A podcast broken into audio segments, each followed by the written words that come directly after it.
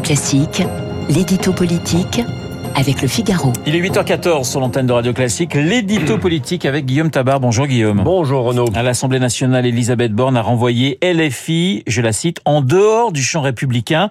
Quelle est l'intention de la Première ministre avec cette accusation? Bah, D'abord, Elisabeth Borne est au diapason de l'opinion qui, en très grande majorité, est choquée par le discours des mélanchonistes, mais aussi de certains écologistes, qui depuis une semaine n'ont cessé de dénoncer le racisme systémique d'une police qui tue, ce sont leurs mots bien sûr, hein, pas les miens, et n'ont jamais condamné les violences des émeutiers. Alors, quand on dénonce les institutions chargées de l'ordre et qu'on ne dénonce pas les comportements insurrectionnels, oui, on peut dire qu'on sort du champ républicain. Mais c'est intéressant que ce soit Elisabeth Borne qui utilise ces mots, euh, car la première ministre est une femme de gauche qui, jusqu'à cette semaine, réservait au seul Rassemblement national le titre de parti non républicain, et elle répétait souvent qu'elle ne mettait pas de signe égal entre RN et LFI. Et eh bien là, elle franchit le pas et tous les orateurs de la majorité sont au diapason pour mettre ce carton républicain aux mélanchonistes. C'est un tournant important. Alors comment expliquer justement ce tournant Correspond-il à une stratégie politique? Bah D'abord, sur le fond, euh, cela correspond quand même à la réalité.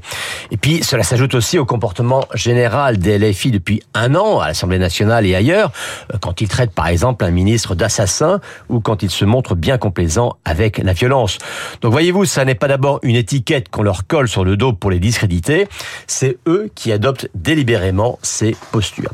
Mais oui, évidemment, il y a aussi un calcul politique. Il s'agit pour la Première ministre de mettre un coin à gauche, d'aviver les divisions entre les différentes composantes de la NUPES.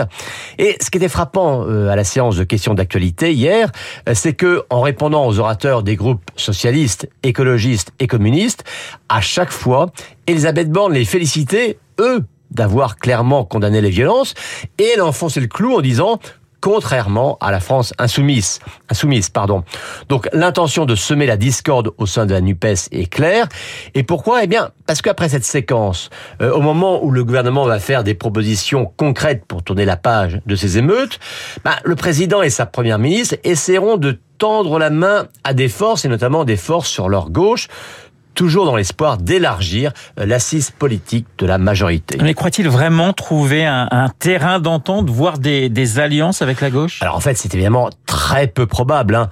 Euh, tenter des rapprochements avec des partis, c'est déjà plus que difficile avec LR, et c'est quasiment impossible avec des partis de gauche. Mais derrière les appareils, ce sont les électeurs qui sont visés. Il y a eu un sondage ELAB hier hein, pour BFM qui montre que dans leur très large majorité, les électeurs de gauche sont sur une ligne de très grande fermeté concernant toute la séquence de la semaine. Et en fait, c'est à eux que s'adresse la majorité, dans l'espoir que leur opposition, voit leur, voire leur dégoût des positions de l'AFI, les ramènera dans un autre giron que celui de la NUPES.